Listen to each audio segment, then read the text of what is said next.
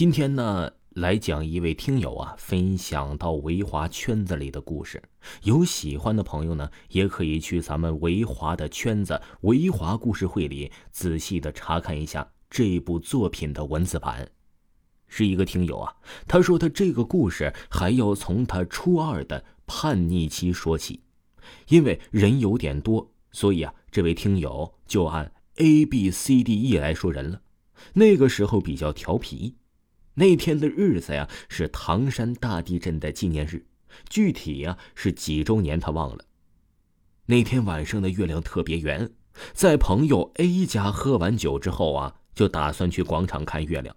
那个家的主人，也就是我的朋友，说他喝大了，他就不跟他们去看月亮了。那个家的主人，也就是我的朋友，说他喝大了就不去了，让我们自己去。然后我们呢就自己去了，因为他们家是老院子，路上特别黑。当时啊也没有太在意，就去小门走到了广场。那个小门啊是那个老院子给去世的灵堂。然后啊我们就去广场看月亮了。当时也不晚，十点多钟吧。大夏天的广场上，上面有一个人，就我们四个人呢坐在这板凳上看。突然，我一个朋友说。你看那云像不像一个老奶奶的脸？当时我们都吓了一跳，准备走。然后啊，说去拍照片因为广场走的头上去就是山，在那个山底下的路口全是豪车，到现在也是啊。然后啊，就准备去路口和豪车去拍拍照片当时我们就说去了，但是那天晚上没有一辆所谓的豪车，只有一辆面包车。这个面包车呢，是最匪夷所思的呢，是跟火葬场的车辆是一样的。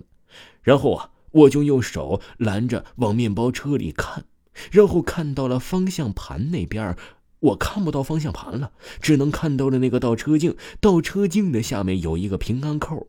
往后一看，当时吓我一跳，看到了一个洋娃娃飘在了半空中，看不到座位，只有一只洋娃娃。当时我们四个人全都看到了，当时就慌了，撒腿就跑，因为我们没按照原路走，走山旁边的那条路，那条路啊不能直接通到朋友家。有一堵墙，我们四个人呢就是 B、C、D、E 就翻过墙去了，我是第一个过去的，就算 B。我是安全过去了，因为那个墙的后面是平地，也没有任何东西。朋友 C、朋友 D 也都安全过来了，但是朋友 E 跳下的那一瞬间，就大喊一声，趴在了地上。然后他看到了腿上有一根根木棍扎在了裤腿里，然后休息一会儿，就继续往朋友 A 家走。然后进到了院子里，发现院子里一点光都没有。当时啊，年轻也不怕。就接着走了，然后发现那天路上所有的窗户、大门、卷帘门都是半开着的。然后我还发现一个大门前有个老爷爷，一直用一个奇怪的眼神看着我们，还抽着烟。当时也没有感到任何奇怪的事然后啊，就有一辆黑车从我们的身后往前走。因为前面修路不能拐过去，然后就从下面有两个戴着安全头盔的工人，他们看着手机，屏幕亮度特别高，但是看不到他俩的脸。为什么说这些细节呢？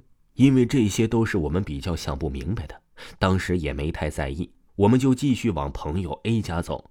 但是朋友 G。我们一天没有见面，在晚上啊，给我突然打的电话，给我打电话的朋友说了：“你是不是在那个巷子里？”我说：“是。”对啊，怎么了？朋友这说：“，你现在赶紧出去，去找个有光的地方，赶紧回家，不要待在巷子里。”我说：“怎么了？有啥事啊？”朋友说：“你不用知道，赶紧走就行了。”朋友这挂断了电话，当时我就害怕了，就给大家说快走。然后当时打电话看时间呢，是半夜十二点整。然后我就发现那车下去就消失了，又从我们身后出来。那俩戴着安全帽的人也是走到头，又从下面往上走。然后他俩走过的路啊，都有一滴一滴的血。我们呢就在飞快的跑着，也没去朋友 A 家。我们拼命往有灯的地方刚跑到有灯的地方，我爷爷就给我打电话说了：“今晚啊，别在外面瞎转悠，赶快回家。”挂断电话后，发现时间是十一点半，当时也没有多想，就往家里走。敲开我爷爷家的门后啊，我问：“怎么了？今晚啊，有啥事儿啊？”我爷爷说：“没有事儿，你快去洗洗睡觉。”然后我就发现他的表情特别奇怪，从小到现在没有见过他那样的表情，脸上的皮感觉特别松，都拉下来了。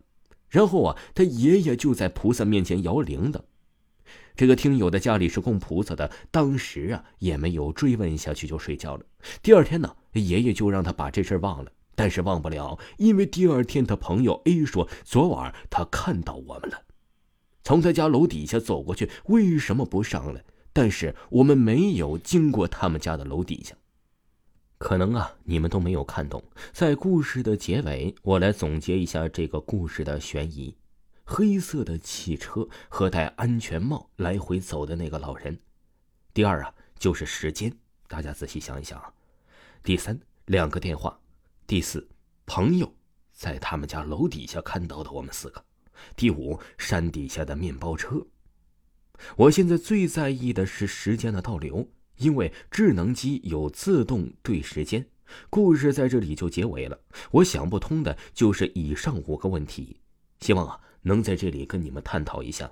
还有，这是真实、真实、真实的故事。听众朋友，本集播讲完毕，感谢您的收听。